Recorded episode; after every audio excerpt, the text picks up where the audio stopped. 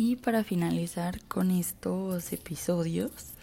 eh, vamos a hablar del derecho a la no discriminación en México. Se dice que en nuestro país el quinto párrafo del artículo primero de la Constitución Política de los Estados Unidos Mexicanos prohíbe expresamente la discriminación de la siguiente forma. Y se cita, queda prohibida toda la discriminación motivada por origen étnico o nacional, el género, la edad, las discapacidades, la condición social, las condiciones de salud, la religión, las opciones, las preferencias sexuales, el estado civil o cualquier otra que atente contra la dignidad humana y tenga por objetivo anular o menoscabar los derechos y libertades de las personas. La Ley Federal para prevenir y eliminar la discriminación reglamentaria del quinto párrafo del artículo primero de la Constitución es la encargada de desarrollar normativamente el principio de no discriminación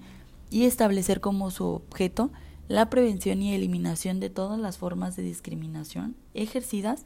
contra cualquier persona, así como la promoción de la de igualdad de oportunidades y trato en virtud de la ley A2 que corresponde al Estado promover las condiciones para que la libertad y la igualdad de las personas sean reales y efectivas. Los poderes públicos federales deberán eliminar aquellos obstáculos que limiten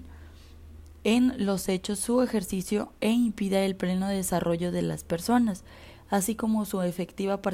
participación en la vida política, económica, cultural y social del país. Es decir, en México existe un explícito apartado en nuestra Constitución, el cual trata de salvaguardar de a cualquier costa que haya igualdad entre las personas y en este caso que haya igualdad entre nosotros los mexicanos de forma interina. Y con este capítulo finalizamos el tema de discriminación.